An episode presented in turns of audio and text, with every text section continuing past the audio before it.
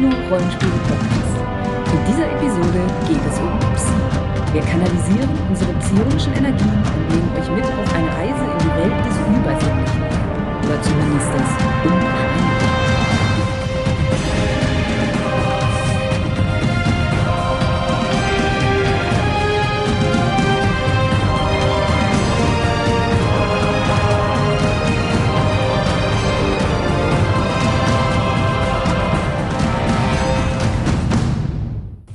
Wir beginnen heute mit einem Experiment. Mein Name ist Roland und ich versuche allein durch Gedankenkraft zu ermitteln, wer mit mir am Tisch sitzt. Es geht los. Ich schließe meine Augen, öffne meinen Geist für Organenergie oder psionische Strahlung und ich sehe, ich sehe drei Wellen nebeneinander. Du bist. Du bist Sandra.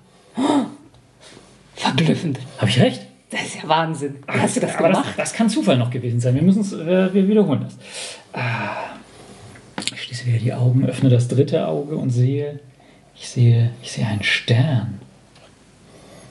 Du bist Ron. Äh, ja, aber wieso Stern? Das, das, das kann doch alles noch Zufall sein. Aber einmal versuchen wir es noch. Einmal versuchen wir es noch. Ich Ich hab schließe wieder die. Augen. Ich hab einen Ich schließe die. Augen und ich sehe Stern. ganz deutlich vor mir ein Kreuz. Du bist Jens. Moment, ich schaue in meine Unterhosen nach. ja! Wahnsinn. Wahnsinn. Wahnsinn. Du heißt nicht Calvin Ja. Klein?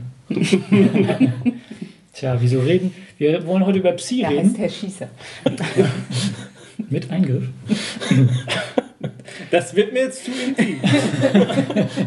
Gut, ich schließe, ich schließe meine außersinnlichen Sinne wieder und äh, ihr behaltet eure Privatsphäre weiterhin für euch. Danke. Ja, wir reden heute über Psi. Wieso reden wir überhaupt über Psi? Äh, weil Weil- du das Thema vorgeschlagen hast? Und Jens es gut fand. Ja, Vielleicht hast du ihn beeinflusst. wir müssen nicht vor allen Themenvorschlägen fliehen, das stimmt schon. Sehen. Nein, also Psi ist, äh, wir arbeiten das vielleicht noch heraus, dass es ja eigentlich äh, erstaunlich ist, dass gerade so ein tendenziell unwissenschaftliches Thema einen so großen und wichtigen äh, Anteil an der Science-Fiction-Literatur und darüber hinaus hat. Und deswegen dachten wir, sprechen wir mal darüber. Ach komm, so viele Sachen mit Psi gibt es doch in der Science Fiction gar nicht. Oh, Das war klar, dass dieser hier kommen musste. Er lag mir auf der Zunge, ich wollte ihn auch irgendwie reinbringen, aber er hatte ja eben gerade noch gesagt, wir sprechen erst nachher darüber. naja, wir können ja nachher nochmal äh, gucken, was wir überhaupt finden, wo Psi nicht drin vorkommt. Ich glaube, das wird eine kürzere Liste, oder? Ja?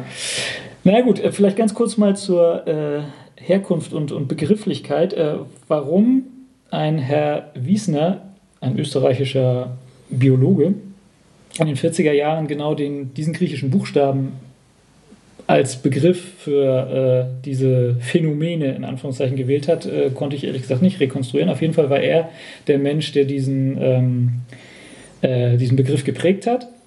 Und 1942 hat ein äh, britischer Psychologe in dem Fall, ähm, wie man es ausspricht, weiß ich gar nicht, Tool- Tools oder Tools oder so ähnlich, den Begriff erstmals in einem Aufsatz äh, benutzt. Diese beiden Herren haben den Begriff äh, aber gar nicht äh, irgendwie fiktional gemeint, sondern durchaus ernst gemeint. Wenn ich das richtig äh, verstanden habe, haben die aber jetzt nicht unbedingt außersinnliche Phänomene damit beschreiben wollen, sondern denen ging es eher darum, einen äh, Begriff zu finden äh, für Dinge, die die gute alte Wissenschaft zu dem Zeitpunkt halt noch nicht erklären kann, wie Leute an irgendwelche Informationen kommen, ohne sie durch irgendwelche Sinne wahrgenommen zu haben. Also ich habe zumindest gelesen, dass äh, wenigstens der Brite sich äh, später von allzu magisch angehauchten Interpretationen eher distanziert hat. Und warum haben Sie Psi als Buchstaben gewählt? Genau, das wollte ich jetzt auch nochmal fragen. Das habe ich nicht gefunden, warum sie genau den Buchstaben, ob es daran liegt, dass es äh, irgendwie eine Kurzform von psychisch äh, dann sein soll, weil das äh, äh, griechische Wort äh, Psychologie, das fängt ja mit einem Psi an. Ähm, ob es damit zusammenhängt, das habe ich ehrlich gesagt nicht finden können, warum gerade der Und das, das, und das Wort Psychic, äh, war das vor oder nachher? Das in der Bedeutung ist es, glaube ich, nachher erst äh, gewesen. Also da, da wollte ich jetzt gleich auch drauf kommen. Was sind denn so die anderen Begriffe, die diesen Zusammenhang äh, äh, benutzt werden? Ähm, da ist auch der Begriff ESP sehr häufig, Extra Sensual Perception, also außersinnliche Wahrnehmung. Der Begriff ist sogar noch ein bisschen älter, der taucht in den 30ern schon auf.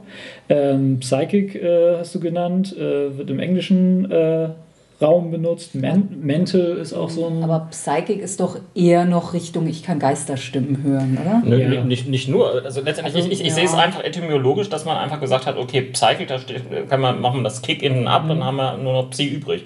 Äh, ich glaube nicht, dass es so entstanden ist. Ähm, Aber aber ich traust hinzu. ja, mag sein, aber ob ein österreichischer äh, Biologe diesen Weg gegangen ist, äh, weiß ich jetzt nicht unbedingt. Also das ist sicher mit dem, äh, mit dem Wort Psychologie äh, im weitesten oder Psyche im weitesten zu tun hat, da, davon kann man, denke ich, ausgehen. Psycho.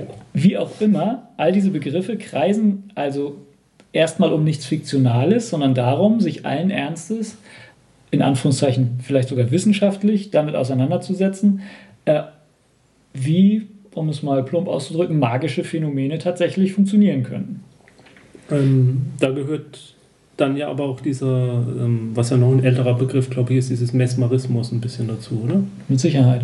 Also das hat, ähm, hat ja letztlich Wurzeln in Magiegläubigkeit der älteren Tage. Kannst du, du noch mal ein bisschen erzählen, wie der, dieser Begriff zustande kommt? Also es, gibt, gab, es gab diesen Dr. Mesmer, der war im 17. Jahrhundert tätig und äh, der hat, ähm, der war Arzt, glaube ich, und der hat halt versucht, auch so Berichte über ähm, Trance-ähnliche Zustände, in denen Leute angeblich Dinge gesehen haben, die eben nicht da sind, also ja, Fernsehen. Nee, Quatsch, wie, wie nennt sich das denn? Remote Seeing nennt sich, glaube ich, Genau. im Englischen. Ich weiß jetzt gar nicht, was Hellsehen. Hellsehen, ja, genau. Ähm, hat das dann studiert äh, und er war der Meinung, das wäre ein Produkt einer Kraft, ähnlich wie Elektrizität oder Magnetismus, die aber halt noch nicht entdeckt ist. Ich glaube, er sprach von äh, an- animalischer Magnetismus? Nee, also ja, biologischer Magnetismus, irgendein so Begriff hat er dafür verwendet und hat dann da aber auch, wurden dann halt auch alles Mögliche drunter geworfen, von Geistsehen bis Hellsehen bis alles. Also der Versuch, vorhandene okkulte Phänomene äh, wissenschaftlich irgendwie einzuordnen. Hat aber nichts mit dem Teehersteller zu tun. Vielleicht sind die verwandt mit ihm, wer weiß. Wollen Und Teetrinker waren wir schon immer suspekt, was solche Themen anging. Also von Bitte? daher Was? halte ich das Du gar bist nicht. mir Du bringst mich, Ich du bringst, du, du bringst mich da auf eine Spur. Ah. Ah. Ähm, es geht auf jeden Fall darum, dass ähm, bis in die heutige Zeit ja rein, äh, man kann das ja auch mit äh, unter dem Begriff Esoterik äh, ein wenig subsumieren, versucht wird, Dinge, die auf den ersten Blick eher an Magie gemahnen und die halt wissenschaftlich nicht erklärbar sind, aber vielleicht auch gar nicht nachweisbar sind, äh, ja, zu postulieren, dass es die gibt, dass es irgendwas außerhalb der normalen Wahrnehmung, also außersinnlich, äh, geben könnte, dass es halt irgendwie die Möglichkeit gibt, Dinge wahrzunehmen, die man eigentlich gar nicht wahrnehmen dürfte, dass man Kraft seiner Gedanken sogar Einfluss äh, nehmen kann, dass Also- es so etwas gibt. Also ist Psi nichts weiter als der Versuch, irgendwie Magie pseudowissenschaftlich zu erklären. So kann man es ausdrücken. Also- ja, gut, es, es ist. Ah. Äh, ich, ich, ich stimme dem zu. Ja. Es ist halt nur die Frage, wie man dazu kommt. Also der Ansatzpunkt ist ja, denke ich, einfach tatsächlich, ein vermeintlich existierendes Phänomen soll untersucht werden.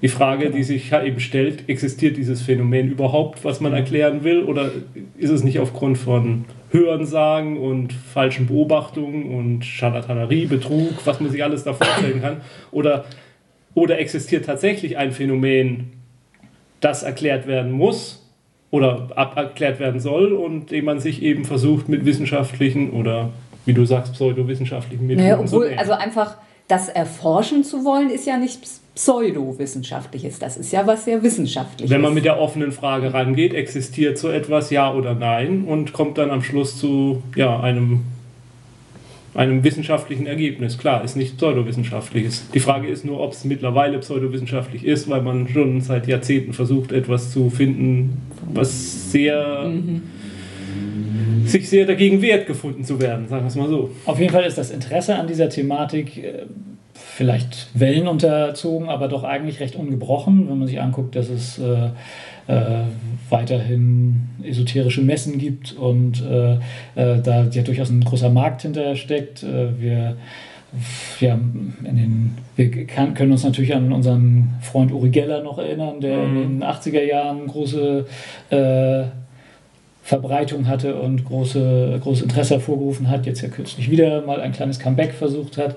Ähm, äh, das Interesse an, an sowas ist ungebrochen, aber die klassische Wissenschaft ist sich, denke ich, einig, das heißt es dann in äh, zumindest entsprechenden Wikipedia-Artikeln auch immer, dass es solche Phänomene bislang nicht, also die Ph- Phänomene an sich bislang nicht nachweisbar sind und nicht, äh, also da auch gar nichts erklärt werden muss, weil allein diese Phänomene, und das ist ja, was du meinst mit wissenschaftlicher Herangehensweise, dazu muss man ja gucken, ob es diese Phänomene überhaupt erstmal gibt. Und da ist man sich ja wohl äh, relativ einig, dass es diese Phänomene gar nicht erst gibt. Dennoch Also es gab ja letztes Jahr ging das ja durch die Presse, eine sch- wissenschaftliche Studie, die angeblich nachweisen sollte, dass Menschen in der Lage sind, äh, zukünftige Ereignisse vorherzusagen. Und das kam raus? Ja, also es gab eine wissenschaftliche Studie eines Wissenschaftlers namens BEM, ich glaube BEM hieß er. Und äh, der hat, äh, der hat es eine Versuchsanreihung gehabt, mit der er, äh, wo Menschen, glaube ich, vor zwei ähm, Vorhängen saßen. Und hinter beiden Vorhängen war irgendwie ein Bild zu sehen. Und ähm, er hat dann halt gemessen, irgendwie zu welchem, also ich, ich, laienhaft, der, der Versuchsaufbau war tatsächlich ein bisschen kompliziert, aber zusammengefasst eigentlich. Er hat irgendwie gemessen, zu welchem Bild, äh, zu welchem Vorhang die Leute mehr tendierten. Und deswegen, und der Grund, warum das so durch die Presse gegangen ist, hat natürlich mit Sex zu tun. Nämlich eins der Bilder war ein pornografisches Bild. Und angeblich hat er gemessen, dass mehr als man es mathematisch Zufallsverteilung erwarten sollte, die Leute zu dem Bild immer tendiert haben mit diesem pornografischen Hintergrund. Weil ganz einfach der Vorhang nicht ganz blickdicht war. Nein, also er hat dann halt diese Studie gemacht, hat diese Ergebnisse gemessen. Der, die Effektgröße war wie immer bei solchen, bei, bei eigentlich allen Studien, was Parapsychologie angeht, relativ gering. Also, dass man sich wieder fragt. Aber sie war größer als Zufalls. Das musste man ihm wohl zurecht halt geben. Inzwischen haben mehrere Wissenschaftler seine Versuchsreihen wiederholt und konnten den Effekt nicht wiederholen, was auch ein wiederkehrendes Phänomen der parapsychologischen Okay, ich glaube, wir haben genügend Disclaimer gemacht, dass ähm, Psi irgendwo wissenschaftlich nicht zu halten Genau. ist und so weiter, aber wir können jetzt einfach mal so tun, als wäre es. Und Nee, das müssen oder? wir gar nicht so ah, tun. Oh, wir, Ich wir möchte- können weiter abstrahieren. Ich möchte, ich möchte einen Klassiker äh, des äh, ESP oder Psi-Experiments äh, noch erwähnen, weil ich äh, meinen Hammer-Auftakt-Gag äh, da auch äh, noch ein bisschen erläutern kann. Es gibt nämlich Ach, die- mein Stern. Genau, dein Stern. Die sogenannten Zehnerkarten. Ähm, der Begriff ist vielleicht nicht unbedingt geläufig, aber wenn man sich bildlich mal fünf Karten vorstellt, auf der einen Karte ist ein Stern, auf der anderen Karte sind drei Wellen, auf der nächsten Karte ist ein Kreuz, auf den, der nächsten Karte ist ein Kreis und auf der letzten Karte ist ein Quadrat. Ghostbusters. genau Ja, ja. der Freund der, äh, der äh, Genre äh, Literatur und Genrefilme hat das sicher schon mal gesehen. Das sind tatsächlich äh, Karten von einem Herrn Zehner auch äh, entwickelt, äh, mit denen wirklich offiziell und also noch vor dem Sprung in die Fiktion äh, das gemessen werden soll. Und ähm, diese Zehnerkarten sind halt häufiger in die Fiktion aufgenommen worden. Ghostbusters ist ein sehr schönes Beispiel. Tatsächlich, was mir erst beim Lesen klar wurde, auch Episode 1 Star Wars. Als nämlich äh, Mace Windu äh, die Macht von ähm, Anakin Skywalker testet, dann äh, greift er nämlich auch auf diese Symbole zurück. Das war mir auch erst, als ich es gelesen habe, wieder klar. er hat dann Ja, so ein äh, Art Pad in der Hand und äh, Anakin muss raten, was für Symbole er da sieht. Aber wa warum solche fünf Symbole? Man hätte doch ganz einfach normale Spielkarten nehmen können und sagen, ah, Kreuz Ass. Hätte man machen können, ja. Ja, warum dieser Herr Zehner auf diese. Erstens Symbole wollte er seinen Namen Mhm. in die Weltgeschichte Ja. bringen und zweitens vielleicht, weil, weil die Symbole etwas deutlicher und klarer sind. Vielleicht senden die sich besser. Das kann sein und vielleicht, weil sie eben nicht typische Symbole, also Ja, Ein Karten. Stern ist nicht typisch. Ja, aber nicht auf Karten. Ich habe keine Ahnung. Ich weiß nicht warum, aber das sind halt so die klassischen. Ähm, Und das sind immer so vorwurfsvolle Angriffe, die du diesen Leuten stellen musst, die das gemacht haben, nicht demjenigen, der das recherchiert hat. Der arme Roland kann doch nichts dafür, dass es so war. Doch, das hätte er erahnen müssen. Auf jeden Fall äh, ist da die einhellige Meinung, dass das über Zufallsverteilung äh, hinaus äh, auch keine belastbaren Ergebnisse gibt, dass da jemals ein Mensch äh, mehr erraten hat, als halt zufällig ähm, möglich wäre. Ich komme mir gerade so vor, als hätten wir eine Mythbusters-Sendung hier Ja, irgendwie. genau, Wo wir einfach genau. nur einmal äh, so verschiedene Phänomene aufzählen Genau. und die dann letztendlich zerschlagen. Ja, aber das ist ja auch das ganze Problem dieser wissenschaftlichen Forschung dazu.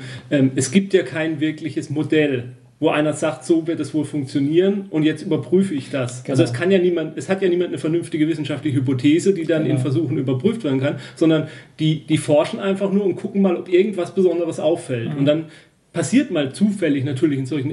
Es ist natürlich in der Realität immer so, nicht alles ist immer 50-50 geteilt. E- e- Eher, eher das wäre ein Riesenphänomen, wenn mal in so einer Forschung tatsächlich 50-50 rauskommt. Dann müsste man sich fragen, warum ist es 50-50 Prozent verteilt? Und, und, und deswegen, weil die keine Hypothese haben, die sie überprüfen können, kommen dann auch immer solche Sachen raus, dass dann halt riesen Datenmengen erzeugt werden und die werden dann durchsucht und gesagt, oh, guck mal, hier ist eine Unregelmäßigkeit, Psi.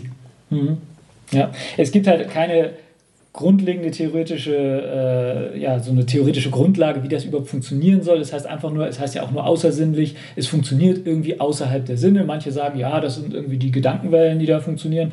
Viele Energien werden einfach postuliert, äh, von animalischem Magnetismus bis hin zu Organenergie oder sonst was. Aber eine richtige, äh, nicht mal eine, es gibt so einen Ansatz einer Phänomen, phänomenologischen Unterteilung. In der äh, englischsprachigen Wikipedia habe ich die Unterteilung nach Psi-Gamma und Psi-Kappa gelesen, wobei Gamma eher so das Wahrnehmende ist, also ESP, Telepathie, Hellsehen, in die Zukunft gucken, und äh, Psi-Kappa eher das Aktive ist, also Telekinese. Das war auch schon das einzige Beispiel, was wir gebracht haben. Naja, also mit Pyrokinese könnte es noch Pyrokinese geben. wäre dann noch. Ähm, Was ist mit Teleportation? ja, das wurde da nicht eingeordnet. Ja. Gucken. Auf jeden Fall, was uns ja vor allem interessiert, äh, ist, warum hat dieses Phänomen schon so früh äh, und so, so deutlich und so stark den Sprung in die Science Fiction gemacht, in die Science Fiction Literatur, in die Filme, ein paar Beispiele haben wir sogar schon genannt. Was ist obwohl zumindest ja große Zweifel an der Wissenschaftlichkeit äh, bestehen, dann doch die Faszination davon, dass es eben in der Science Fiction, die ja das, die Wissenschaft schon im Namen hat, trotzdem so einen großen Anteil hat. Ähm, ich habe jetzt nicht rekonstruieren können, welches jetzt wirklich der erste Science-Fiction-Roman oder die Science-Fiction-Geschichte war, die sich auch als solche verstanden hat, äh, wo das Thema Psi irgendwie auftaucht. Na, ich würde das als Arbeitsthese aber schon, schon sagen, dass das auch mit den ersten Pipe-Schritten zu tun haben müsste, die die Science Fiction ja damals in den 20er, 30ern unternommen hat. Unbedingt. Also es gibt, es gibt auf der Webseite IO9 so eine Liste mit Mad Mentalist of Pre-Golden Age SF. Das ist so die Jahre 1904 bis 33 zusammengefasst. Und das ist eine Liste von zehn Romanen. Ähm, da ist auch einer zum Beispiel aus Sie, also Z Doppel-E von Edward Bulward Layton. The, Layton's The Coming Race, der ist aus 1871. Ähm, da gibt es halt eine Rasse, die ähm, so eine, ja, so was so eine Kraft wie die, wie, wie, wie die Macht hat aus Star Wars irgendwie, die man für alles Mögliche nutzen kann. Also zu heilen, zum, zum Gedankenlesen, zum Gedanken beeinflussen, also exakt wie Star Wars. Das Ja, habe ich ich will- jetzt nicht auf dem Podcast Nee. gehört. Das ist schon klar, dass wenn du jetzt hier einfach irgendwie so tust, als würdest du Jens würgen wollen, dass das nicht drüber kommt. Ich spüre das, doch, ich spüre das irgendwie. Der Hörer spürt das auch. Ähm, ich Ich will, lasse es ihn spüren. ja, also ich will jetzt, ich erwähne jetzt auch, dass es von 1870 war so das, das Älteste, was hier erwähnt wird. Also man sieht schon, thematisch taucht das schon in der Literatur eben auf. Aber es ist ja auch kein Wunder. Ich meine, Sagen über Wesen mit, Mächt, mit Kräften und ähm, übersinnlichen Fähigkeiten, ja, sind so alt wie die Menschheit selbst. Und dann muss man sich halt fragen, ab wann gab es, was war der allererste echte Science-Fiction-Roman und tauchte da schon Psi auf? Und da fängt es ja schon an, schwierig zu werden. Und könnte man sich wahrscheinlich eine eigene Sendung drüber machen. Was war der erste Science-Fiction-Roman? Also interessant ist natürlich, dass der erste Science-Fiction-Roman, der einen Hugo Award gewonnen hat, äh, ESP wie es da genannt wird, sogar als Hauptthema hat. Also ähm, der äh, Demolition, wie er im Deutschen in einer Übersetzung heißt, oder Demolished Man ähm, im Original. Von Alfred Bester. Genau. ähm, der, den ich rein zufällig gerade mal gelesen habe. Ähm, der ähm, hat das ja als Hauptthema und wird ausdrücklich als Science-Fiction, Science-Fiction-Roman gehandelt. Ja, die Science-Fiction in der Fiktion geht eben davon aus, dass äh, entweder die Wissenschaft sich irgendwann so weit entwickelt, dass sie dieses, diese Phänomene, die dann einfach als gegeben angenommen werden, erforschen und nutzbar machen kann. Manchmal wird aber auch einfach nur das als, ja, das ist halt so die natürliche Entwicklung der Menschheit und irgendwann in der Zukunft passiert das halt einfach, dass es immer mehr Leute gibt, warum auch immer. Oft wird es erklärt, Babylon 5, manchmal wird es nicht erklärt und ist einfach so. Ich weiß nicht gar nicht, wie es bei Starship Troopers ähm, Film da tauchen die Karten übrigens, glaube ich, auch auf. Ja, ja. stimmt. Genau. Mhm. Ja. Ähm, aber eine Erklärung. Aber eine Erklärung gibt es ja auch nicht. Die gibt es halt einfach. Also das ist ja auch das Phänomen eigentlich, äh, was in der Science Fiction auftaucht, dass das immer, ich glaube in 90 Prozent aller Science Fiction Produkte ja gesagt wird, sozusagen, das ist die, einfach der nächste natürliche Schritt in der Evolution des Menschen, mhm. dass er dann nachdem er sich sozusagen körperlich zu Ende entwickelt hat, sich jetzt geistig zu Ende entwickelt. Wenn man jetzt sagen würde, wenn man jetzt bösartig wäre und würde sagen, äh, man, man guckt sich nur die visuelle Science Fiction an, also Filme oder so, ist das natürlich eine schöne Ausrede dafür, warum die Menschen auch weiterhin aussehen, wie sie aussehen, weil sie sich ja jetzt nur noch geistig weiterentwickeln müssen. Mhm. Der Körper ist ja schon fast perfekt. Mhm.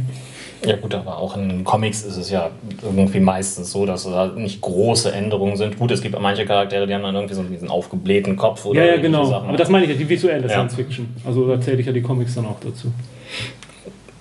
Ja, ich meinte das eigentlich als Gegenbeispiel zu, zu deiner These, dass man einfach nur immer die normalen Menschen benutzt. In den Comics kann man zeichnen, was man lustig ist. Das geht einfacher als die ganzen ja, Masken. Ja, nee, ich, ich, mein, ich meinte auch gar nicht, dass man es in Filmen, ähm, in Filmen macht man es natürlich erstens um Prosthesen und so, um sich Geld zu sparen, aber ich denke auch einfach als Identifikation ja. für, für den Leser sollten die mhm. Helden so einigermaßen so aussehen wie er selbst. Und oh. das ist dann der Grund, warum es in, in den Comics vielleicht auch so. Ja, deswegen sieht auch Hulk aus wie ein ganz normaler Mensch. Aber Hulk hat ja nun keine Psykräfte. Ja, ja, da der hat damit ja nun nichts zu tun. Erstaunlich. Wobei, darüber könnte man natürlich auch diskutieren. Was, mhm. also, wo ist da die Abgrenzung zwischen Psi und, und Superhelden? Und das sind ja die Übergänge auch fließend. Mhm. Klar, also, gibt, was macht einen X-Men-Mutanten ja. zu einem Mutanten mit Psi-Kräften und wann ist er ein Superheld plötzlich? Und ja. Ja, also das Superhelden-Genre ist da wirklich ganz stark mit dem Psi-Genre ja, ja. verknüpft. Also ich würde sagen, die sind Nee, nicht mehr Cousins, die sind schon Brüder irgendwie. Naja, und auch da hat es ja meistens dann eine wissenschaftliche Ursache. Also es ist dann entweder radioaktive Strahlung in irgendeiner Form oder ähm, als Evolutionssprung. genau, Genetik im weitesten Sinne, was auch immer das heißen mag. Äh, ja, ja, Das sind ja manchmal auch nur so Schlagworte, ja, ja, verstrahlt oder ja, ja, Gene. Ja. Yeah.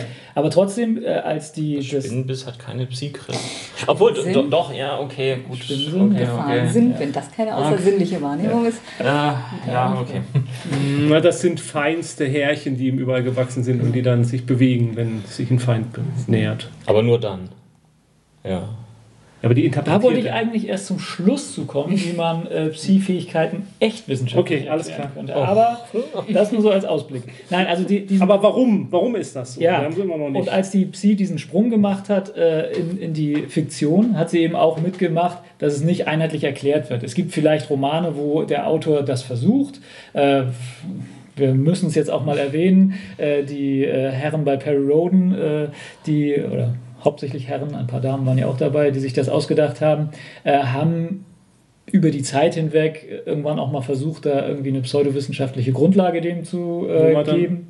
kurz an der Stelle für die Nicht-Perroden-Leser erwähnen, was es da bei Perroden mit Psi gibt, oh, um das nur ein bisschen einordnen ja, zu können. Also Psi, Psi... Ist das nicht irgendwie so eine Riesenlatte? Ja, Psi spielt äh, bei Perroda eine sehr große Rolle. Da ist auch von Anfang an von Mutanten die Rede. Da, darin gleicht das recht stark an. Ja, das war Hiroshima, ne? Genau, und da mhm. ist die Ursache Strahlung, zumindest auf der Erde. Also Hiroshima und Nagasaki haben vor allem dafür gesorgt, dass, oder, oder auch irgendwelche anderen Tests, dass äh, ein paar Neugeborenen, die oder noch nicht Neugeborenen, Ungeborenen, die Gene durcheinander gewürfelt wurden und dadurch kam es, dass die auf einmal Fähigkeiten hatten. Später wurde dann äh, äh, so eine pseudowissenschaftliche Grundlage auch gemacht, dass das halt irgendwas mit Hyperstrahlung zu tun hat, so die da irgendwie tätig wird und dass das Gehirn die irgendwie erzeugt, was Gehirne sowieso machen und bei mutierten Gehirnen dann halt verstärkt und irgendwie zielgerichtet. Großartig. Also lieber Hörer, wir lernen daraus ein paar Atombomben abwerfen, schon Genau. haben wir Ziehkräfte. Genau. Ja, das war auch einer der Hauptvorwürfe, die man gern der Periodenserie immer gemacht hat, dass sie sozusagen Atombomben-Einsatz und so verharmlost, indem sie dann sagt, da kommt ja auch was Positives bei raus, Genau. nämlich die, diese Mutanten, die dann tatsächlich diesen Mutantenchor bilden, was ja sozusagen der Vorteil ist, der den Menschen den Platz zwischen den Sternen erobern hilft. Genau. Aber da- Mutanten entstehen und dreieugige Fische. Genau, aber da ist Perot dann ja auch nicht alleine. Das war Nein, durchaus natürlich das, äh, der, der Trope, wie äh, Ron immer so schön sagt, der Zeit auch. Ha. Genau, endlich mal was gelernt. ähm, wobei wir aber auch schon bei einem guten Stichwort wären. Ich glaube, dass äh, der Grund, warum Psi diesen Einzug gehalten hat, ist, dass dadurch sehr schöne Tropes entstehen können. Um diese These dann gleich mal aufzuwerfen, ähm, dass du einfach dadurch, dass du diese Möglichkeiten hast, dass Leute anderen im Kopf rumspuken können oder sie beeinflussen können auf irgendeine Art und Weise. Ähm, ja, und irgendwie ja, eine, eine unheimliche Fremdartigkeit dadurch gewinnen, was ja oft äh, generell ein Trope von Science Fiction, denke ich, ist, diese Fremdartigkeit, ob man das jetzt irgendwelchen Außerirdischen zugesteht oder künstlichen Intelligenzen oder eben Menschen, die auf einmal ganz anders sind. Na, Wir haben ja schon in unserer Science-Fiction-Sendung festgestellt, dass die Science-Fiction ja in so gut wie allen anderen Genres gerne wildert. Und eigentlich, was du ja jetzt so langsam hinaus willst, ist ja wahrscheinlich auch so ein bisschen der Horror-Aspekt dabei. Auch. Wenn man jetzt an, an Filme wie äh, Carrie denkt, die dann als äh, ja, durchgeknallte Telekinetin irgendwie alles zerlegt oder ja, äh, was gibt es da noch an fiesen Dingern? Ähm, Ja, ich, irgendwo, es gibt ja. äh, jeder zweite Stephen King-Roman. Ja, es gibt ja, nein, aber es gibt ja auch zahlreiche Invasionsfilme von Außerirdischen, wo die Außerirdischen sowas ähnliches wie Psi benutzen, um die Menschen zu beeinflussen, ihnen ihren Willen nehmen, um sie dann als Marionetten zu nutzen. Also mir fallen da diverse Doctor Who-Folgen dazu ein. Ja, bei Dr. Who ist das natürlich auch irgendwie praktisch, weil das ist super billig zu produzieren. Psi, da muss man einfach nur einmal angestrengt gucken und schon, ah, der macht ja, ja, Telepathie. klar, klar. Wobei, was ich einfach glaube, was ich mal als These jetzt einfach mal in den Raum stellen würde, Psi, die Bedeutung von Psi in der Science Fiction war mal größer.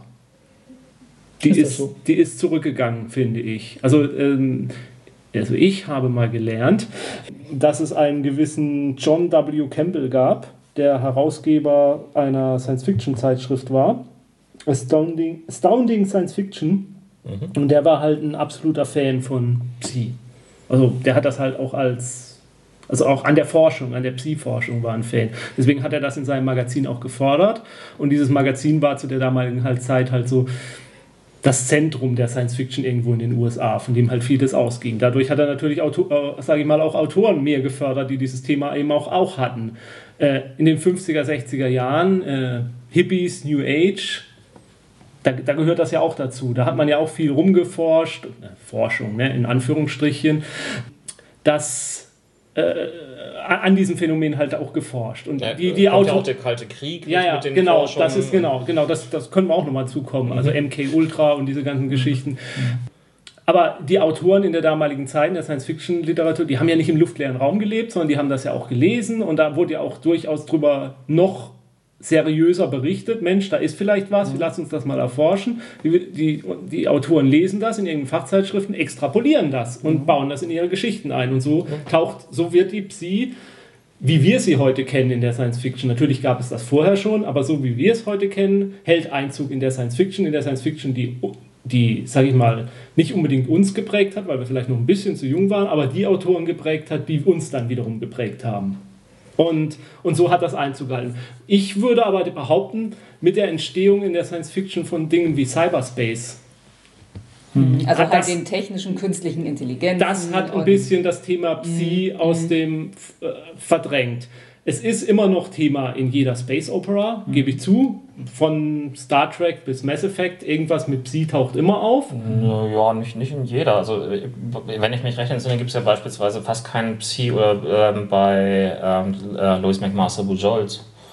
Barrierzyklus, da ist ja alles zielfrei, wenn ich mich recht entsinne. Mhm. Das mag sein, aber äh, in vielen ist es immer noch prägnant. Ich, und mhm. und ähm, es stellt ja auch keiner in Frage, wenn es auftaucht in dem Moment, wo es auftaucht. Das ist ja ein bekanntes Trope, was weiterhin benutzt mhm. wird.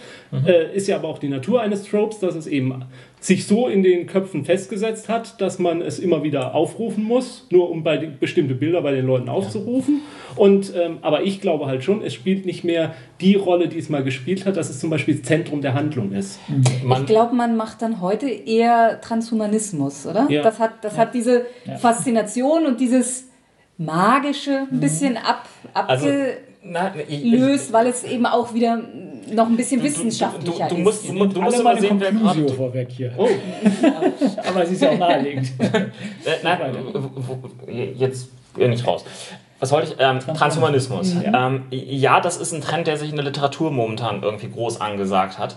Ähm, Im Kino, im Film findet Transhumanismus fast gar nicht bisher statt. Mhm. Also da gibt es ganz wenige kleine Ausnahmen. Mhm. Der aktuellste Trend in der Science Fiction, nachdem die Science Fiction eh lange im Kino brach gelegen hat, ist, ist momentan ähm, eher Hard Science Fiction. Mhm. Ähm, ich ich habe jetzt auf dem Fantasy Filmfilm ähm, Europa Report gesehen, was ein reiner Hard Science Fiction Film ist. Mhm. Ähm, es steht demnächst Gravity an, was auch ein reiner Hard Science Fiction Film sein wird. Ja, wobei also es, es, ist letztendlich zwei Filme sind noch kein Trend. Ja, aber es sind die einzigen Science-Fiction-Filme, die wir dieses Jahr haben. Naja, und Nein, ja, so, also ja ist klar, aber was ich sagen, ja, aber was ich sagen will, äh, ich glaube, also mir ist nicht verinnerlicht, dass es in den letzten zehn Jahren, natürlich wird jeder sofort einen finden, der mich widerlegt, mhm. eigentlich so einen richtig großen Science-Fiction-Film, Roman, was auch immer gab, wo Psi-Kräfte wirklich Zentrum der Handlung waren. Also so wie, so wie Roland immer gerne sagt, äh, äh Zurück in die Zukunft ist ein Zeitreisefilm, weil es tatsächlich um Zeitreise geht und nicht nur ein Nebenprodukt ist. So erinnere ich mich jetzt an keinen, wo, wo tatsächlich Psi-Kräfte im Mittelpunkt stehen, so mhm. als Science-Fiction-Roman. Das schreibt man dann heutzutage mehr in Urban Fantasy oder mhm. in Horrorfilmen, aber es ist nicht so ja. das, was Science Fiction heutzutage Gedankenlesen ist heutzutage eher eine Eigenschaft von Vampiren oder sowas. Ne? Ja. Von, mhm. ja. Aber äh, eins noch, warum es auch, äh, du hast eben die 60er, 70er Jahre angesprochen, da muss man natürlich noch äh, einen eine Ursache für Psi-Fähigkeiten auch beim Namen nennen. Das ist natürlich, ist natürlich der Drogenkonsum.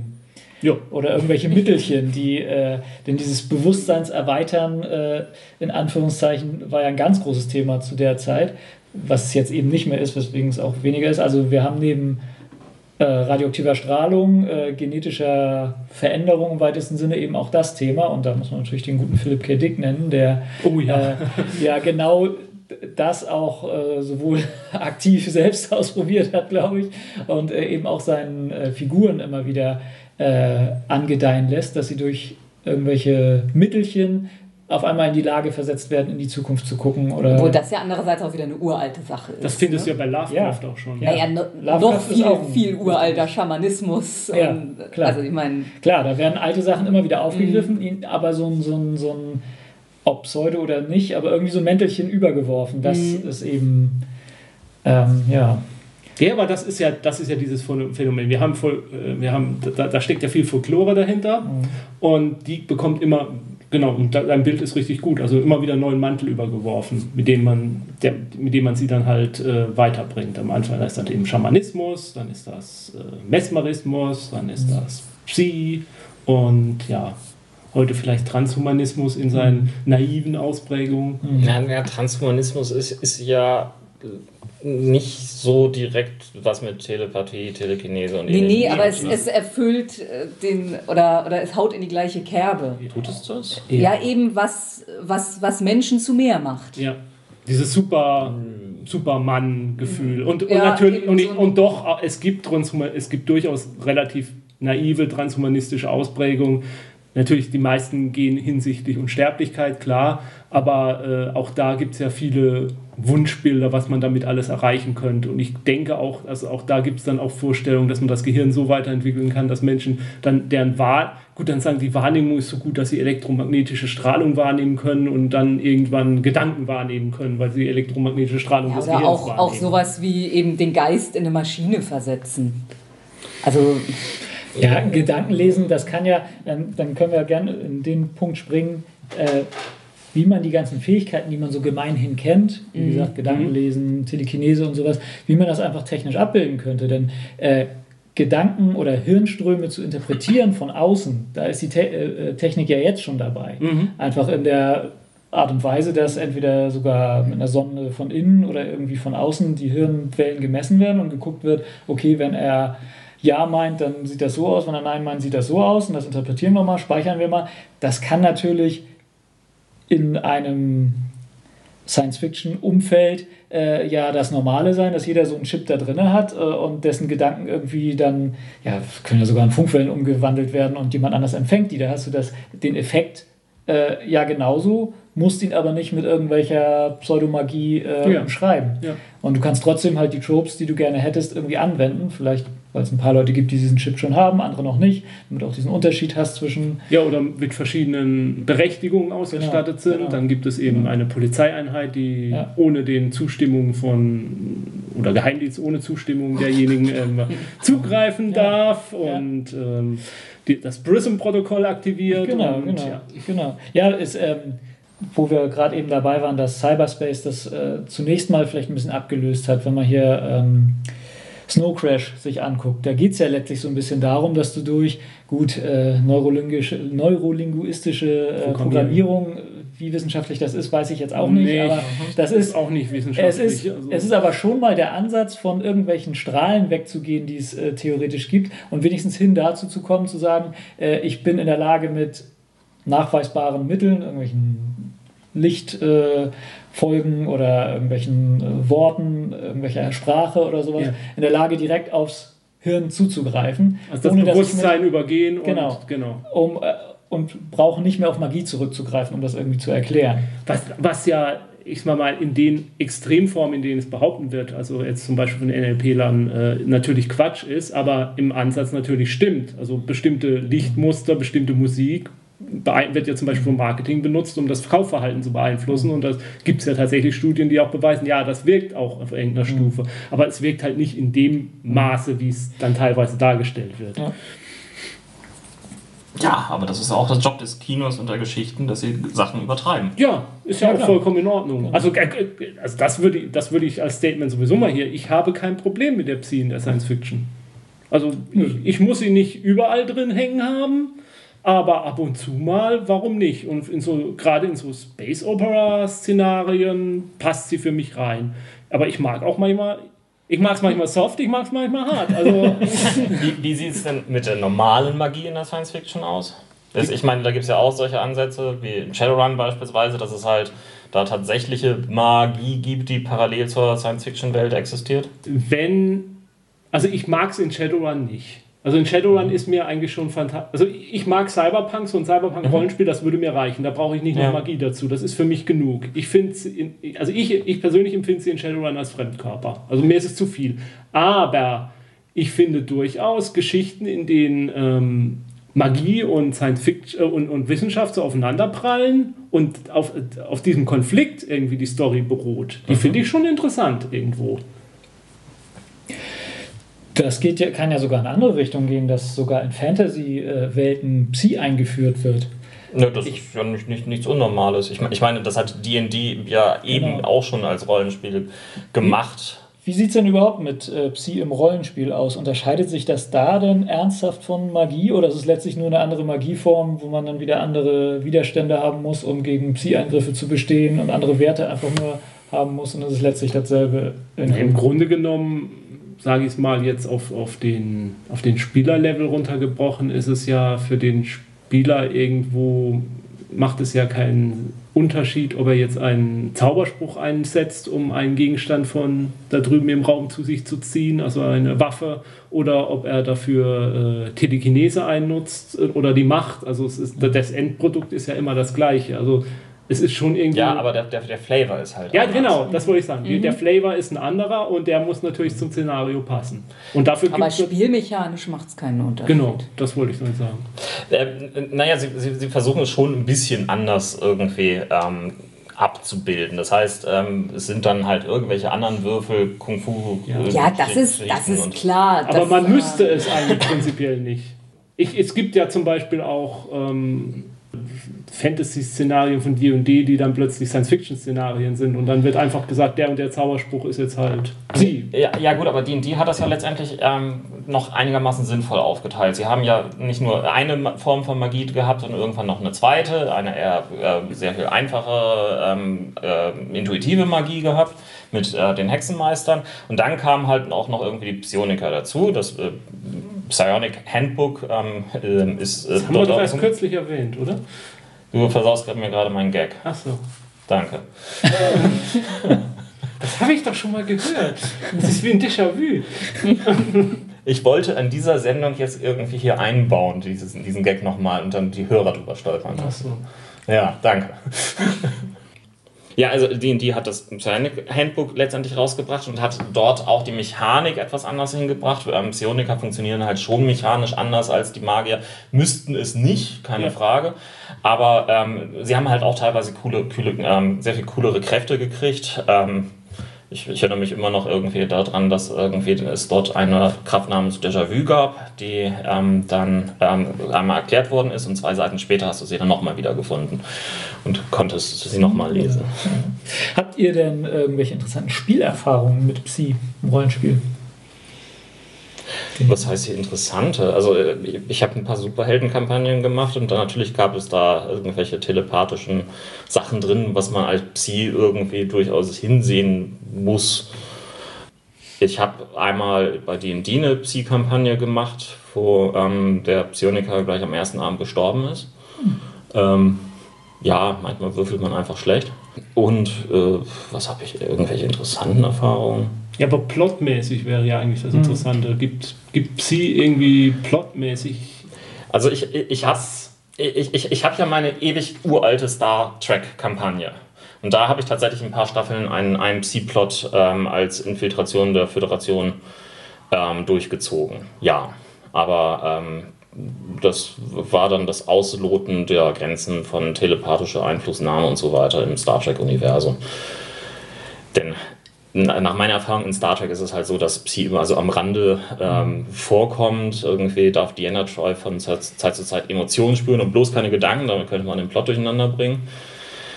Und das war es dann auch schon, ja, gut, wie Star Trek damit umgeht. Die, die Vulkanier mit ihrer Gehirnverschmelzung. Ah, die brauchen Körperkontakt. Ja, ja, trotzdem. Das ist ja aber auch eine irgendeine Form von ja. übersinnlicher Wahrnehmung. Ja, unbedingt, klar. Klar. Ja. Keine Frage. Also, aber es stimmt schon, ähm, Star Trek geht damit sehr, also sie benutzen den Trope durchaus ab und zu, aber sie gehen sehr behutsam damit um. Also Gary Mitchell ist, glaube ich, das Extrembeispiel, was sie angeht. Also mhm. ich weiß gar nicht, welche Episode das ist, der Classic Star Trek-Reihe, in der sie an dieser Barriere irgendwie ähm, ähm scheitern und dann entwickelt eins der Crewmitglieder ja. diese übermenschlichen Fähigkeiten. Und also das ist so für mich das Extrembeispiel ja. bei Star Trek. Weiter. Ja. Gut, dann gibt es halt diese gottgleichen Wesen, aber die machen das ja irgendwie mit, mit, über, mit Technik, die wie Magie wirkt, sage ich mal. Das ja. wird ja nie ausdrücklich gesagt, dass das irgendwelche Psy-Kräfte sein sollen.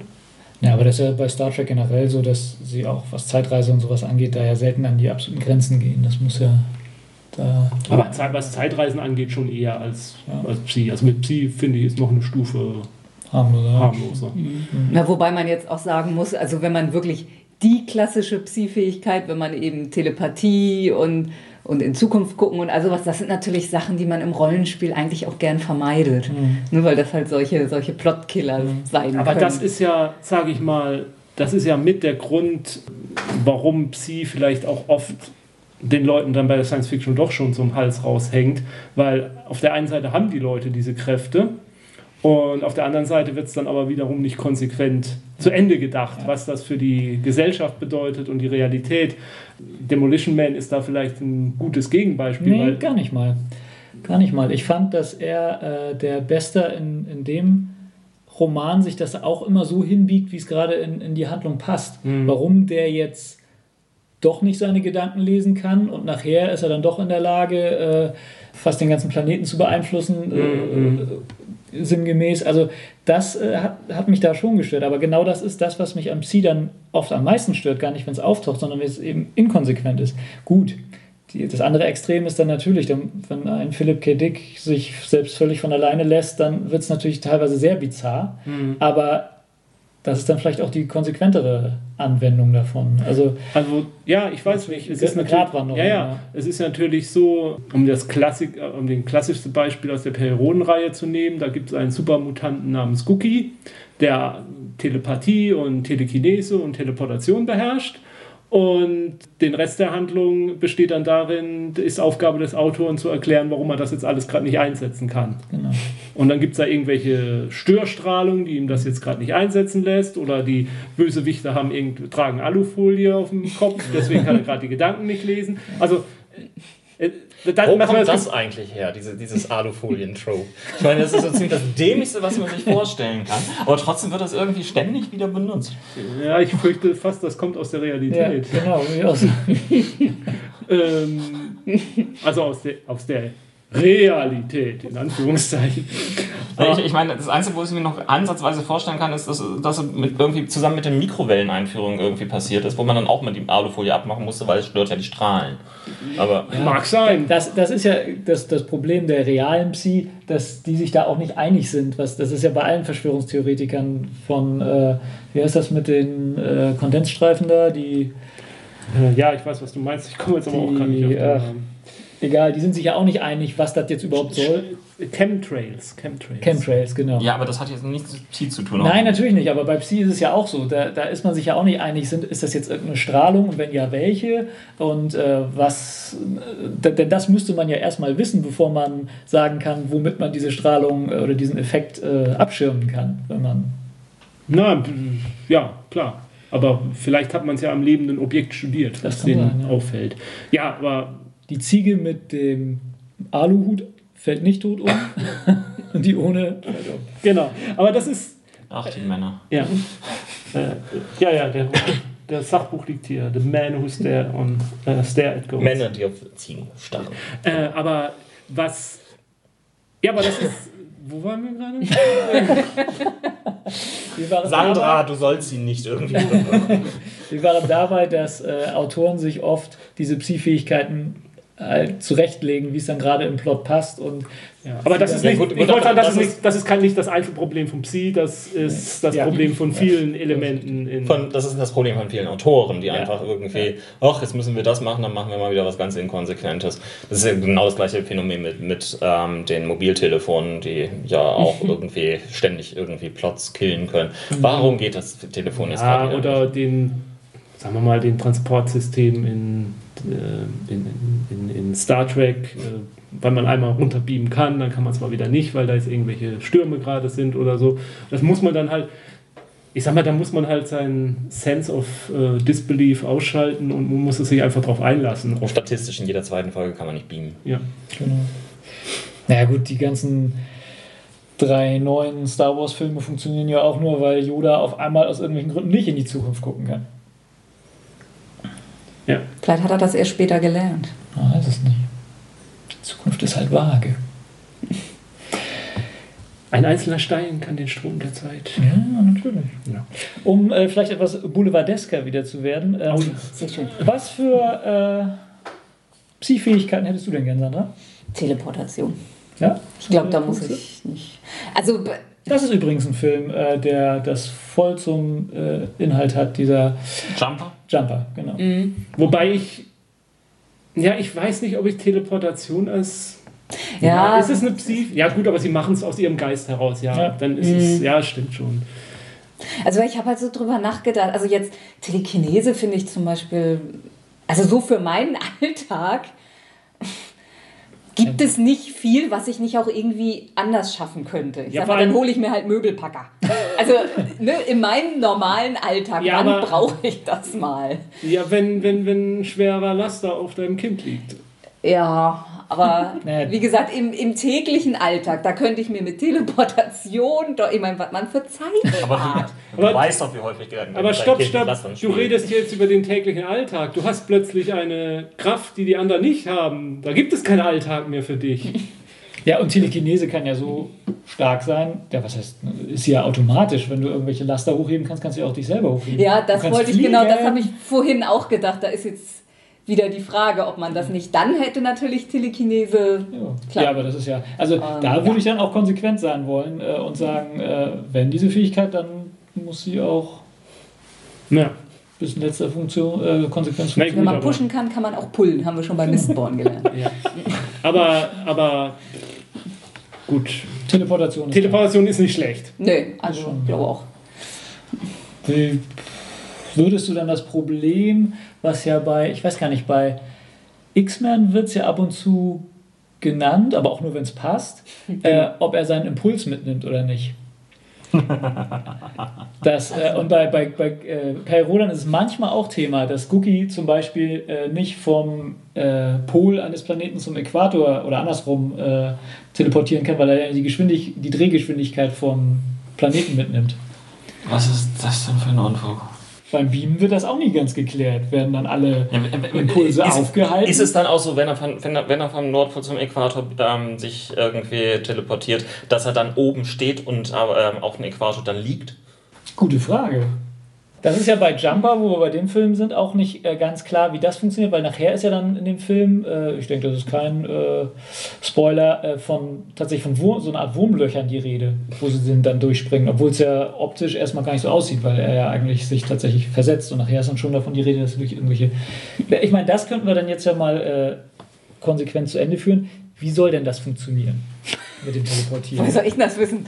Ja, aber wenn wir jetzt einem modernen Science-Fiction-Autor das an die Hand geben wollen, er will unbedingt was mit äh, Teleportation machen, wie soll denn das funktionieren? Also so, so Wurmloch-Sachen ja. so finde ich schon immer. Also, also halt den, den Raum krümmen, ne? du machst halt die beiden, den Ort, wo du bist und den Ort, wo du hin willst ziehst also, du halt zusammen und dann gehst du da Würde ich, würde ich auch immer bevorzugen, weil man sonst sich der Frage äh, aussetzt, wie das mit der Informationsdichte des menschlichen Körpers, wenn man ihn beamt und so, diesen ganzen Gedöns, wie, mhm. wenn, wenn, man schon sagt, ja, dieses Beam, Körperauflösung. Bei, ist, beim also, Beam ist eine schwierige Sache, mhm. ähm, da, da müsste man so und so viel die Position und Heisenberg und äh, äh, schieß mich tot.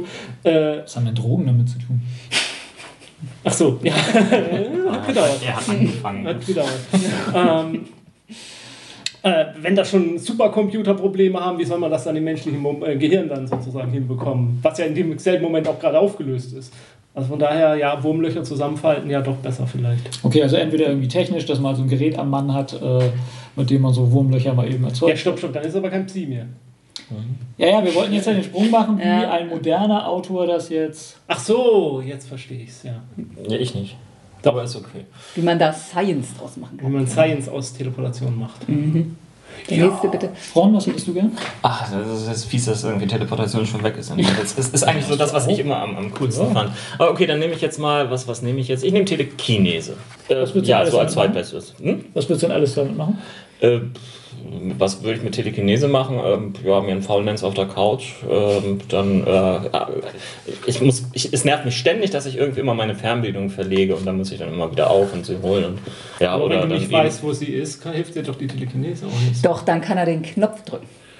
Ach, dann braucht er gar keine Fernbedienung. Er ist die Fernbedienung. Also, ja. Und wenn der Fernseher so eine Knöpfe nicht mehr hat? Ja, dann, das ist, das dann musst du halt drauf achten. Aber, aber okay, das halt, dann kann ich halt einfach, einfach Infrarotstrahlen quasi ausstrahlen, so mhm. mit meinen Augen. So ja, aber mit Telekinese kannst du ja nur noch mehr machen. Oder du kaufst dir eine Kinect. Mhm. Eine Kinect? Du bist die Fernbedienung. Also, es gibt Telekinese schon. Ja. Naja, gut. Okay. Also.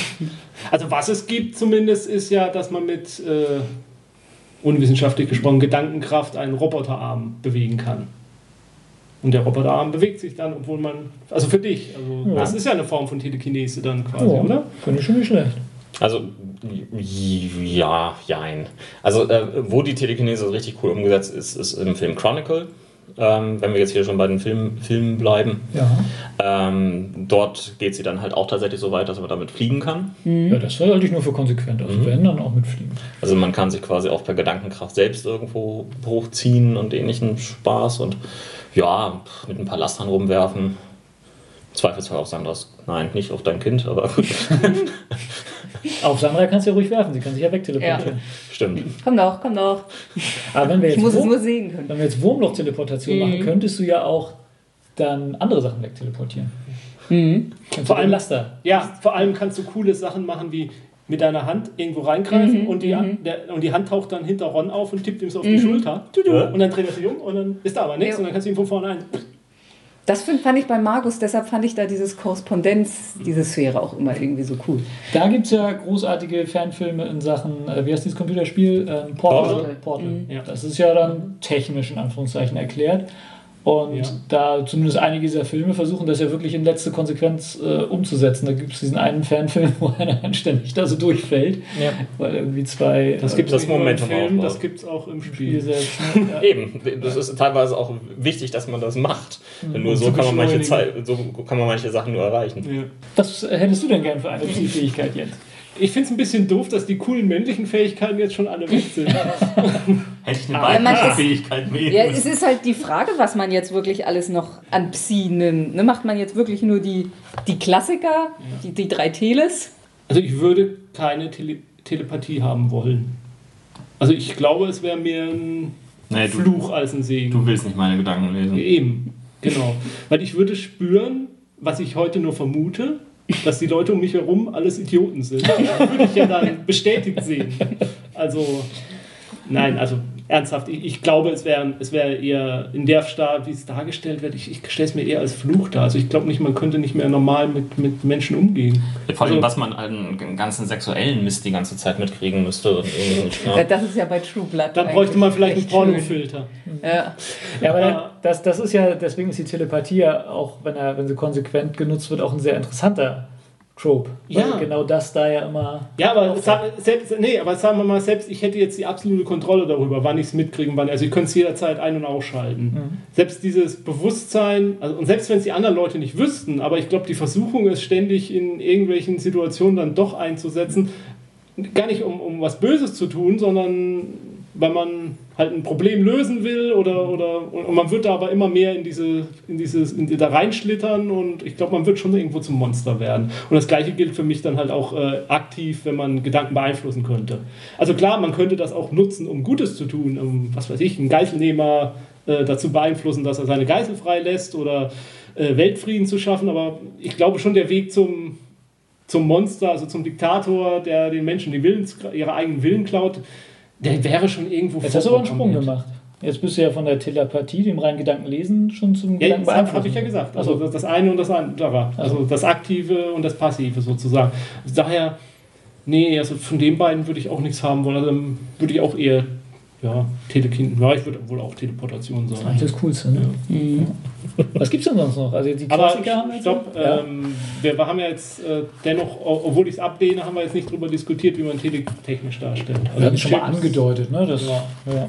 Mit, klar, wenn man jetzt tatsächlich das Gehirn insoweit verstanden hätte, dass man wüsste, wie es auf äußere Reize reagiert und so. Und dass man natürlich damit viel machen kann, mit Stimmung, mit Musik und dergleichen mehr, aber auch mit so einem Chip natürlich, der dann gehackt ist. Also wenn die Menschen im Cyberspace sind, beeinflusst werden, dass man quasi sogar wenn die Leute eine Google-Brille dann aufhaben oder das Äquivalent nachher Linsen oder sowas tragen, dass man natürlich den Leuten dann auch eine Umgebung vorgaukeln kann, die so gar nicht existiert. Also dass man ihre äußeren Sinneswahrnehmungen gefiltert durch ein technisches System beeinflussen kann. Ja, die andere Konsequenz ist, dass, sie, dass man dann tatsächlich den Leuten Werbung in den Kopf einpflanzt. Das äh, gibt es jetzt tatsächlich ein, ein, eine Sache, das haben sie, haben sie letztens gezeigt. Ähm, dort haben sie Infraschall benutzt, den, den, den sie ähm, letztendlich über Bahnscheiben ähm, nutzen. Das heißt, wenn du irgendwie abends in der Bahn sitzt und dann bequem deinen Kopf gegen die Scheibe lehnst, wird dann über Infraschall eine Werbebotschaft irgendwie dir in, in deinen Kopf gewiesen. Das klingt dann tatsächlich als in deinem ähm, Schädel die Stimme erklingt und das muss sehr, sehr gruselig also ich sein. Also ich habe das auch mal, ich habe da auch was von irgendeinem Experiment an der amerikanischen Uni gelesen, wo sie sowas mit Ultraschall, mag das auch gewesen sein, genutzt haben oder Richtschall, wo sie dann Leuten auf dem Campus sozusagen direkt eine, eine Soundnachricht gesendet haben und die sich umgekehrt, wer war das? Das gar keiner um mich um. Und dass auch nur zielgerichtet die, die Leute das gehört haben irgendwie. Ja, so wie es Richtmikrofone gibt, kannst du das natürlich genau, sein. Genau. Ja, genau.